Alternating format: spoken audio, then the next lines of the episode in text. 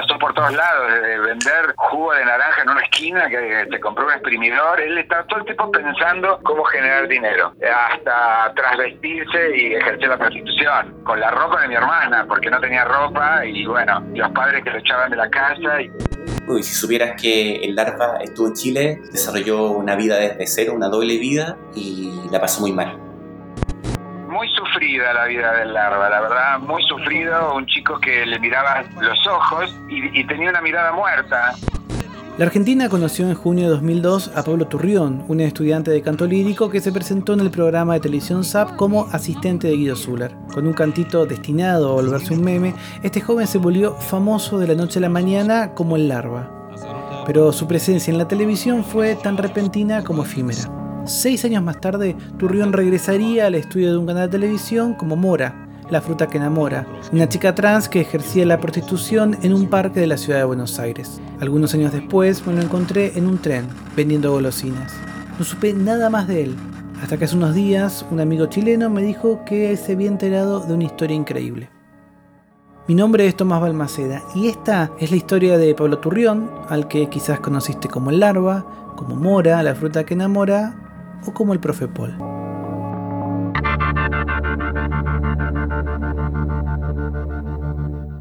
Mi nombre es Francisco Carles, soy chileno, nacido y criado en la pequeña ciudad de La Serena, que es muy conocida para los argentinos de la provincia de San Juan y Mendoza porque nuestras playas son sus playas y somos vecinos, incluso en San Juan tenemos hasta palabras y refranes en común. Eh, así que todo bien, a mí me encanta Argentina, así que un gusto conversar contigo. Francisco le escribió a Nicolás, mi amigo chileno, que es un periodista súper importante y una figura en las redes, a raíz de una historia que había hecho Nico sobre Jacobo Winograd, al que acá Francisco llama Vinograd. Yo sigo a Nicolás en Instagram y Nicolás Copano es un influencer, es súper conocido y famoso en Instagram y publicó una foto que me parece que era la miniatura de un video, no recuerdo muy bien, pero salía eh, alguien que me parecía a mí conocido de la televisión, de la farándula argentina, pero no por ese rol, digamos, que es más conocido para ustedes, eh, sino que en otro rol. Y el texto de Nicolás Copano tenía, tenía que ver con otro tema, como que decía, si supieran que Vinograd, no sé si se pronuncia así, yo lo pronuncio como, me imagino que es polaco el origen, no lo sé, eh, es chileno. Y, dije, y yo le dije al, a Copano, le dije, uy, si supieras que el Larva estuvo en Chile, desarrolló una vida desde cero, una doble vida, y la pasó muy mal. Claudio es el amigo de Francisco y quien contrató para aprender inglés al profe Paul, un docente estadounidense que tenía familia en Argentina. Sí, mi amigo eh, se ha gastado un dineral contratando estos típicos cursos de inglés express que te pasan libros y CDs antiguamente, cassettes más antiguamente. Y le ha ido muy mal porque no logra encontrar un método adecuado para él para aprender inglés, que es, su, es la meta que siempre ha querido cumplir. Entonces, conversándolo conmigo, con mi señora, que es profesora de inglés y traductora, le aconsejamos tener un profesor particular o una profesora particular que, que esté presente, que vaya a verlo al departamento, que lo obligue a practicar. Y fue así como buscando avisos, me parece que, no sé si en la calle o en algún panel de avisos de trabajo por internet, dio con el aviso del profe Paul, que decía eh, tener familia y venir de Estados Unidos, a pesar de que tenía familiares en Argentina, según él contaba, y que hacía clases de inglés particulares. Claudio pronto se encariñó con el profe Paul y aceptó su historia, pero a la mujer de Francisco, que sabe inglés, no le cerraba el hecho de que fuese un estadounidense trabajando en Chile. Para mí era, sí, o sea, era el perfil, o sea, era un gringo con familiares latinoamericanos y que venía de Estados Unidos y le venía a enseñar inglés y hablaba muy buen español porque lo hablaba con un acento difícil de reconocer, pero bastante bueno para ser alguien que venía de Estados Unidos. Eso era lo que yo detecté. Ahora, lo que sucedió en una de esas tres oportunidades que, que conocimos al profe Paul, en el departamento de mi amigo en Ñuñoa, es que mi señora, que estudió traducción inglés-español y es profesora de inglés, sí detectó un acento extraño. Le llamó la atención. Sin querer enjuiciar ni nada. Simplemente me dijo, oye Francisco, el, acento de él es, como extraño. Y fue todo lo que me dijo. Pero ella, a ella sí le, tocó una campanita en el oído el, el acento del profe Paul. Pero, más allá de las sospechas, el profe Paul era un buen profesional, aunque muy tímido. La primera imagen que tuve de él era de alguien muy reservado. Eh, habló muy poco. Eh, mi señora, en una segunda oportunidad, cuando sí estaba mi señora y mi amigo y yo y el profe, eh, le saludó en inglés de buena onda. No era como para poner la prueba ni nada parecido. No, no era la intención. Y el profe no respondió en inglés. Entonces dije, mm, quizás no le gusta, habló en inglés tanto tiempo que no, no, no quiere hablar en inglés. Yo lo respeto, no, no hay problema. Pero sí, alguien muy reservado, muy callado. no noté más que eso. Pronto, sin embargo, quedó claro que el profe Paul estaba pasando un periodo tempestuoso en su vida. Mi amigo Claudio y su polola, que eran los que viven en ese departamento en Ñuñoa, eh, desarrollaron una relación muy cercana con el profe Paul al punto de saber sus problemas sentimentales, él tenía problemas con su pareja en Chile, no sé si era argentino o chileno, pero tenía problemas con su pareja, y le comentaba estas cosas a, Claudio, llegaron a un tema de mucha confianza. Aparte que hay que hacer hincapié en algo, el profe Paul como profesor eh, fue intachable y ese fue un tema que yo corroboré con mi amigo hoy día en la mañana porque quería asegurarme de contar bien la historia. El profe Paul llegó a la hora, cumplió, le enseñó inglés a mi amigo, demostraba dominio del idioma. Fue alguien súper responsable y correcto con su rol de profesor. Y al margen de eso, eh, como son clases particulares y las tienes en el living de tu casa mientras te tomas un café, se desarrolló una relación de confianza que le permitió a Claudio primero detectar problemas en problemas en la vida del profe Paul y también problemas de salud. Se empeoró, empezó a sentirse mal y en algún momento que yo desconozco muy bien la línea de tiempo, se produjo una recaída importante de salud del profe Paul, al punto de que estuvo hospitalizado eh, varios días eh, muy mal, muy grave. Se notaba que se notaba sin ser ningún especialista médico que era alguien que estaba totalmente indefenso, tanto familiarmente como biológicamente. Era evidente. Claudio prefirió no hablar conmigo, pero autorizó a Francisco a que lo haga.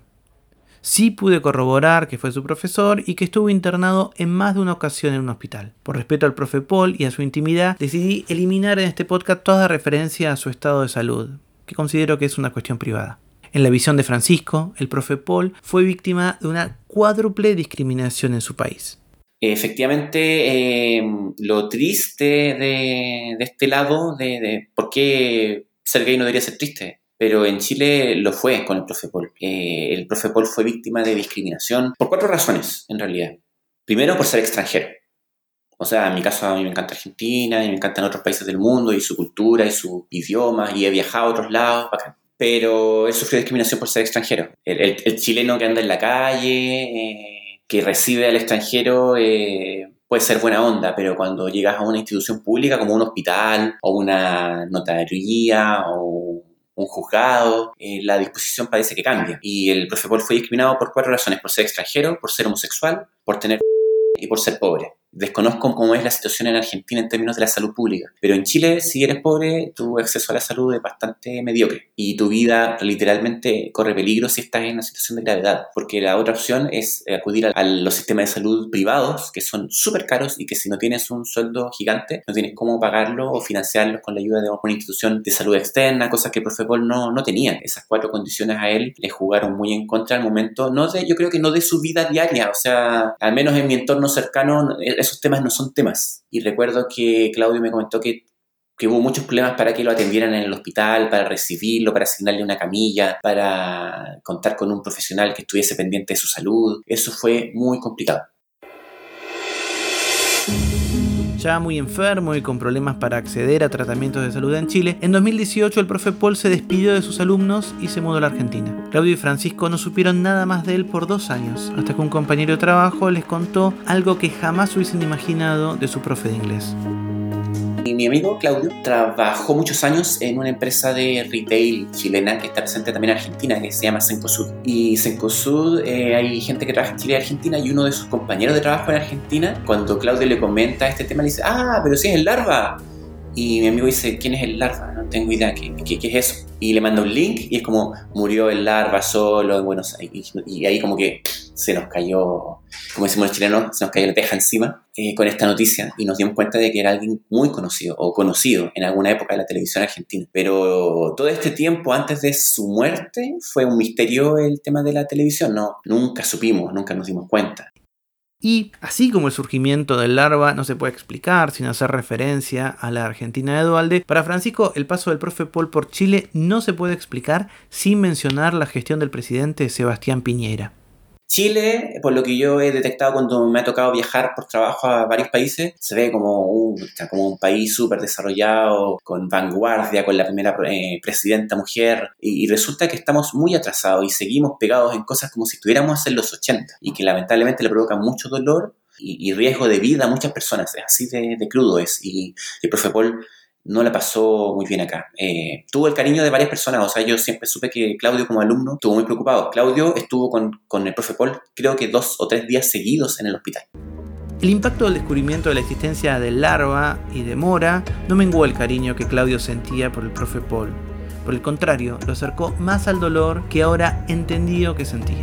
Claudio es mi amigo desde quinto básico, o sea, desde, desde no sé cómo se llamará en Argentina, pero el quinto año de primaria y, nos conocemos de toda la vida. Entonces yo intuyo que él tiene un poco de reserva con este tema porque no quiere que se preste para burlas, para farándula y ese tema, porque cuando vimos los videos en, de YouTube del pasado del, del profe, de, Paul o del Larva, como era su apodo, en la tele, eh, sí, hay cosas, algunas cosas, muchas cosas son chistosas, nos dan risa, eh, Paul era muy extrovertido eh, frente a la cámara, pero claramente hay muchas cosas que no, que no nos gusta ver, pues, ver que se ríen de él. Claro, quizás era un acuerdo, no lo sé, probablemente estaba acordado, pero sigue siendo algo poco grato de ver que se ríen de alguien porque, porque habla de una forma, porque mueve la mano de una forma, porque etcétera, esas cosas. Para esos años era ya difícil de tolerar, actualmente ya no, no, no resiste ningún análisis. Entonces yo creo que tiene que ver con eso, la receta de mi amigo tiene que ver con que, ¿sabes que Ojalá que no te contacten porque van a hablar de, ah, el profe Paul, no sé cómo dicen ustedes, un trolo, que era un loco, que, que se arrendaba por las noches. No, en realidad eh, ese es un tema personal y lo que a nosotros nos corresponde tocar eh, y compartir es que él tuvo una vida en Chile y quizás hizo algo que, que, muchos de nosotros hemos pensado en algún momento hacer y no hemos podido hacer, que es resetear nuestra vida a partir de cero, con un nombre un poco distinto, con un rol distinto, con un trabajo distinto y decir, es que aquí parto de cero porque lo que estaba haciendo hasta antes de esto no, no me gusta y quiero hacer eh, partir con un lienzo en blanco. Eh, el profe Paul lo hizo y la pasó mal, pero me imagino que también tuvo momentos agradables. No creo que haya sido todo un infierno en Chile. Yo creo que tuvo momentos de infelicidad también. En Argentina, mientras tanto, no me queda claro quiénes sabían de las aventuras del profe Paul en Chile. En principio, sí parece que aquí también ejerció la docencia con esa identidad. Buscando información para mi nota y para este podcast, me encontré con este mensaje de un usuario llamado Eduardo. Fue mi profe de inglés Paul. Si bien no lo conocí, más que superficialmente, se lo notaba muy buen tipo, muy laburador. En Buenos Aires teníamos clases en distintos Starbucks, la mayoría en el abasto. Por problemas económicos se fue a Chile y seguimos las clases por Zoom. A mediados de septiembre me dejó de responder los mensajes para atender las clases hasta que me responde su tío en octubre diciéndome que Paul estaba internado en Buenos Aires, muy complicado. Nunca supe si era verdad o chamullo porque le había pagado las clases por adelantado. Como le transfería por Walla, hoy justo me acordé de él y googleé su DNI porque lo tenía por las transferencias. Y ahí descubrí que era larva y que murió. Qué triste. En su última época en Chile se lo notaba muy mal, en su última época en Chile se lo notaba muy mal ya. Tuve clases que, si bien eran en inglés y me servían para practicar, eran más una catarsis de él contándome sus problemas. Se notaba que no le estaba pasando bien, y hasta tuvo un episodio en un hotel que prefiero no revelar por respeto. Esto último no es queja, a mí me servía conversar con alguien en cualquier cosa en inglés, pero ahora sí me cierra todo. Que descanses en paz, Paul. Guido Zuller, mientras tanto, me dijo que conocía que el Largo estaba en Chile, pero que creía que era profesor de canto. Sabía que estaba en Chile, sabía que era profesor de canto, sabía que tenía una muy buena voz. Él era cantante, él estudió un montón, era muy era brillante. No solo era profesor de inglés, era profesor de canto también, y él cantaba. Él, él era lírico era increíble lo bien que cantaba. Por supuesto, nunca le dieron la oportunidad de poder expresarse como cantante porque le ganó el personaje, le ganó a, la, a la persona. Pero sí, sí, sabía de él, sabía de él. Que había intentado en Chile, pero, pero ya estaba enfermo y, con muchas adicciones. Y bueno, cuando volvió a la Argentina ya directamente volvió desahuciado, volvió a... Vino a morir acá a la Argentina. realmente vino y a los meses ya falleció. Pablo Turrión, el Larva, Mora, la fruta que enamora o el profe Paul murió en los primeros días de noviembre de 2019. Pronto se supo la noticia y los mismos programas que lo mostraron vendiendo golosinas en el tren y ejerciendo el trabajo sexual en un parque de la ciudad, ahora le dedicaron largos minutos a su necrológica, con la misma lógica con la que siempre lo habían tratado. Guido Zuller afronta un nuevo dolor. La vida volvió a propinarle un duro golpe. Murió el Larva. Pablo Turrión, más conocido como el Larva, saltó a la fama en 2002 por su participación en el programa SAP, conducido por Marcelo Polino, y se presentaba como asistente de Guido. Pero callate, mira lo que sos vos, mirate el espejo. Tengo gente amiga que me contó. Tenés más turco que un disco. ¿Vos le fuiste a pedir consejos a él para poner un kiosco, vender cigarrillos truchos y mercadería robada? Amor, nos vamos a ver en tribunales. Desde su entorno se filtró que estaría padeciendo una enfermedad crónica y no tomaba la medicación.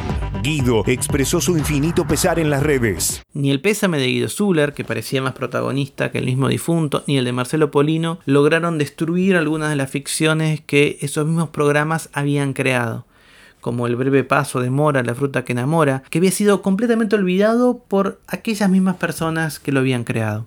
Y yo no recordaba esa imagen donde se lo había visto por última vez eh, vendiendo como vendedor ambulante en, el, tren. No, y de noche andaba por el Rosedal. ¿Se travestía? Sí, desgraciadamente, y manejaba un kiosco, se le murió la mamá y papá, vivía con una hermanita, yo sabía una historia de él. No tenía contacto, era muy buen pibe, era más, más sano que el cuadro, era buenísimo, era. Era muy divertido, quedó en el cariño de la gente con muy poca pantalla. Buena gente. Sorprende, te sorprende, lo hiciste, lo remarcases. Lo quería remarcar, la redundancia, porque es increíble que un pique que apareció tan poco en la televisión, hoy se lo recuerde y se le rinde un homenaje o lo que sea. De ese fallido intento por regresar a la televisión en 2008, me quedó flotando esta pregunta de Viviana Canosa. Ahora, ¿vos no extrañás nada de, ese momento o extrañás que la gente te salude en la calle, te reconozca? ¿Estás en pareja? ¿Estás sola? Extrañas un poco el reconocimiento, sí, sí, sí. Más allá de lo que puedan decir, de que el programa era, era poco producido, mucho producido, no importa. Pero el reconocimiento de la gente lo teníamos y de repente desapareció porque, bueno, al perder el aire, bueno, este, obviamente la gente no tiene memoria de elefante, ¿no? Igual hoy por hoy todavía te reconocen. Ni mariposa ni sapo. Creo que descubrí que esta larva tuvo muchas otras vidas. Es posible que Pablo, Mora, el profe Paul hayan tenido otros planes y sueños que no puede conocer, pero sospecho que le hubiese gustado saber que alguien se dedicó a reconstruir varios de los momentos de su vida y hacerlo protagonista, aunque más no sea de un podcast muy sufrida la vida del larva, la verdad, muy sufrido, un chico que le miraba los ojos y, tenía una mirada muerta. Una mirada muerta, su mirada era muerta porque no tenía amor. Nunca lo quiso nadie para mí, ¿no? Perdón de la familia, pero para mí nunca, la mamá ya falleció, nunca, no supo lo que es el amor. Y su mirada era, era, era muerta. Entonces él muchas veces estaba sin rumbo, iba probando, probando, probando, probando y a veces se equivocaba un muchacho que no era para este mundo, no era, pero yo ya sabía el desenlace, sabía que, que su vida no iba a durar mucho por, porque estaba enfermo y porque no, no encajaba y porque mm, su destino era trágico, así como lo fue el de Ricardo Ford, distinto, ¿no? Nada que ver, pero son personas que, que no encajan en este mundo y que su paso por acá eh, indefectiblemente eh, iba a ser corto. Un muchacho que no era para este mundo, no era, pero yo ya sabía el desenlace, sabía que, que su vida no iba a durar mucho por, porque estaba enfermo y porque no, no encajaba y porque eh, su destino era trágico, así como lo fue el de Ricardo Ford, distinto, ¿no? Nada que ver, pero son personas que, que no encajan en este mundo y que su paso por acá eh, indefectiblemente eh, iba a ser corto. El Larva fue una investigación de Tomás Balmaceda. Edición y tratamiento del sonido, Andrea Kukier. Arte, Germán Benhart.